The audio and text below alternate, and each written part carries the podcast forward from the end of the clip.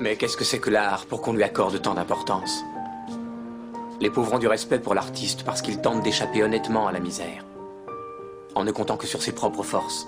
Et ça, c'est une idée très différente de la théorie très chic, selon laquelle l'art est une supercherie et une escroquerie. Mais vous ne pourrez jamais expliquer à quelqu'un qui se sert d'un don de Dieu pour asservir que vous vous en êtes servi pour être libre. Bonjour et bienvenue sur Front, le podcast qui explore le design des formes de lutte contemporaine.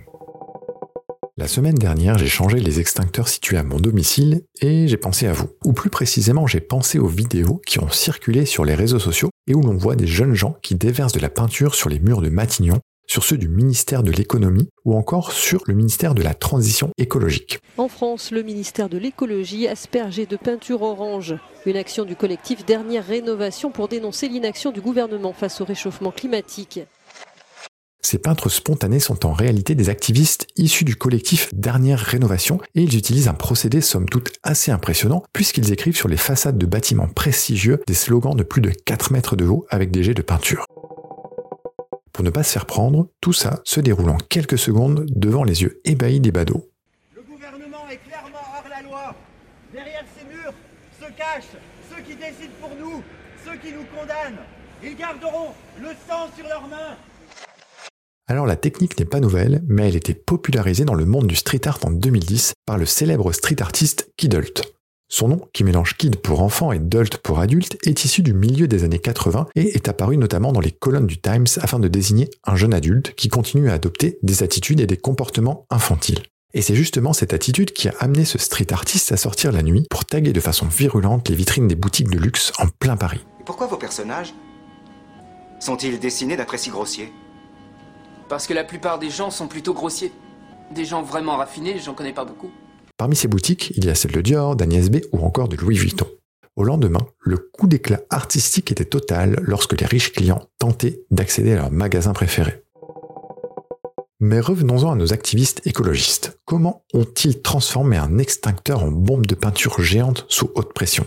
Alors le processus est simple, accessible à chacun et je vais vous l'expliquer. Tout d'abord, il faut récupérer ou acheter un extincteur à eau sous pression facile à remplir avec de l'eau du robinet, ce type d'extincteur existe en 6, 9 et 10 litres. Vous en trouverez facilement d'occasion sur des sites comme Le Bon Coin. Ensuite, il vous faut le vider de son contenu jusqu'à voir afficher le manomètre sur zéro. Vous l'identifierez facilement puisque le manomètre est ce petit cadran circulaire à aiguille qui affiche en barre la pression de l'extincteur. Une fois l'opération réussie, retirez l'écrou de la partie supérieure de l'extincteur pour pouvoir l'ouvrir et remplir son réservoir avec un mélange constitué à moitié d'eau et à moitié de peinture. Surtout, ne négligez pas le choix de la couleur car elle doit être cohérente avec votre message. Lorsque le réservoir est plein, il faut le refermer et le mettre sous pression avec une pompe à vélo ou un compresseur air. L'objectif est que l'aiguille du manomètre soit dans le verre, en général entre 7 et 8 bars. N'oubliez pas de remettre la goupille de l'extincteur pour éviter qu'il se déclenche tout seul. Voilà, vous êtes prêt à écrire, dessiner, peindre de la meilleure façon qui soit, à la manière des militants de dernière rénovation.